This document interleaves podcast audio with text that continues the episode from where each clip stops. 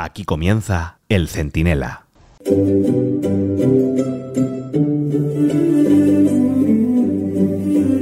Pues hoy se cumple el aniversario de una de las peores borrascas que sufrió nunca España. Y muchos de sus efectos siguen pues muy visibles. Inestabilidad, estropicios, daños irreparables y la sensación de que nos puede pasar de todo de nuevo.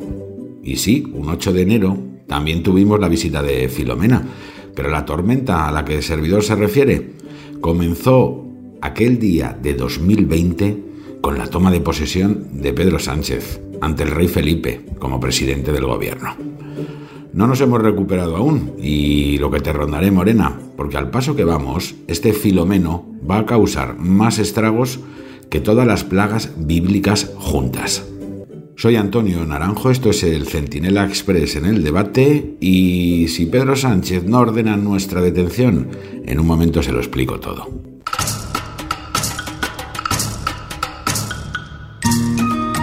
Bueno, que ya se han pasado las navidades y es muy probable que a ustedes los reyes les hayan traído cosas bonitas. Incluso a alguno le habrá caído, no sé si como maldición o bendición, el libro de Pedro Sánchez, este de Tierra Firme, que aunque parezca una venganza, también tiene su utilidad. Porque miren, como los agoreros ya están comparando la epidemia de gripe A con la pandemia de coronavirus, por cierto, con una auditoría aún pendiente, no sea que se descubra que en España murió mucha más gente proporcionalmente que en otros países por las negligencias de, este gobierno. Bueno, pues como están así los agoreros ya con el apocalipsis de nuevo, no descarten que volvamos a tener problemas de abastecimiento de papel higiénico. ¿Se acuerdan, no? Aquella locura que todo el mundo iba al supermercado, no sé por qué, a comprar rollos y rollos y rollos y nos quedábamos sin él. Pues oiga, si esto vuelve a pasar, pues ahí puede hacer su servicio la autobiografía unanista de Pedro Sánchez, ¿eh? que también puede servir para envolver los langostinos sobrantes de la Navidad. Porque un libro es un libro, incluso aunque te lo haya escrito Irene Lozano, ya saben, la flamante directora de la Casa Árabe, que dedica su tiempo remunerado a hacer de escriba del gran timonel. Esto lo podía pagar Pedro de su bolsillo, pero ah, ahí tenemos otro chiringuito, la Casa Árabe, con Irene Lozano, que debe saber de, del mundo musulmán por lo mismo que sabía de deportes que no era capaz de distinguir un balón de un cochinillo. Bueno, el caso es que Pedro Sánchez vuelve a la actividad. Ya, parece una amenaza, pero es lo que hay. Tras otras vacaciones, para ampliar los casi 90 días que se ha metido entre pecho y espalda de descanso desde 2020 en distintos palacios eh, del Estado. ¿eh? Y vuelve con un futuro más negro que el sobaco de un grajo. Ahí estaba él antes, ¿eh? que si la pacificación, la convivencia, la paz en el mundo, vamos, que parecía una candidata a, a Miss Universo, cuando hablaba de los efectos positivos de la amnistía y todo esto. Y van sus socios y le anuncian que van a tirar por los suelos sus tres decretos si él no traga, si él no traga lo más grande. Uno de esos decretos es para subir el salario mínimo interprofesional, que es una manera de recaudar más fondos subiendo la presión fiscal sobre las cotizaciones, que son los impuestos al trabajo. Aquí todo el mundo aplaudiendo con las orejas, pero cada vez que lo suben para trabajos que no existen, lo que hacen en realidad es incrementar las retenciones de las nóminas que sí existen. pues este es uno de los decretos, ¿eh? Y también para modificar el subsidio de desempleo, a ver si así, en fin, consiguen crear alguna otra paguita para futuros votantes.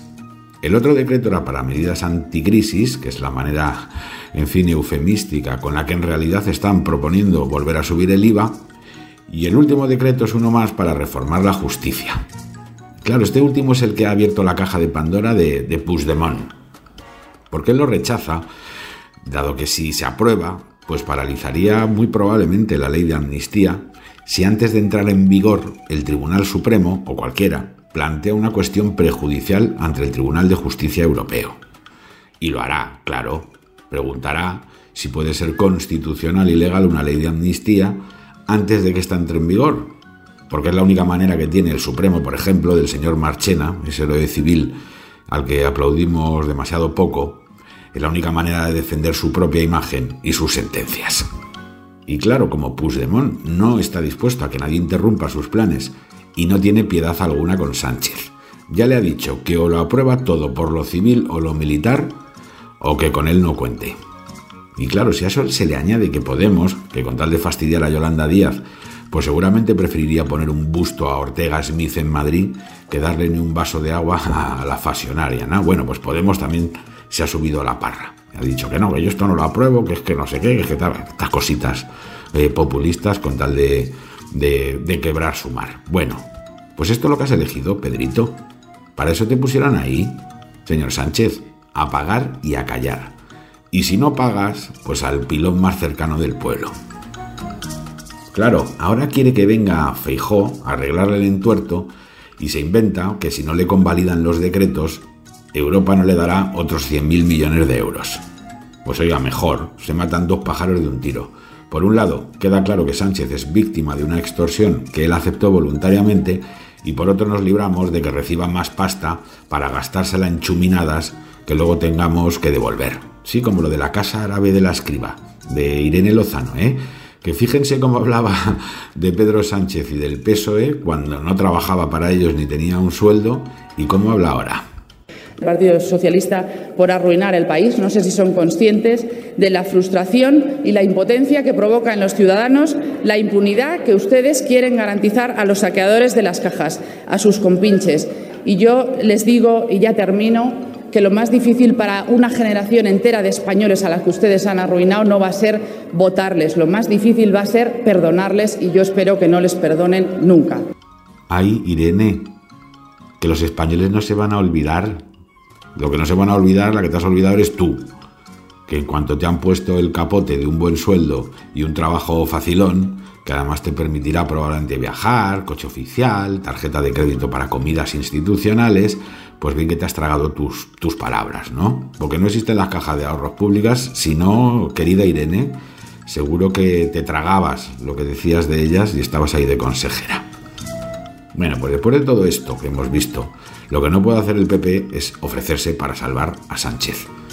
Y lo que aquí nos cuentan es que no lo hará, porque él solo se metió en la boca del lobo y él solo tiene que quedarse allí.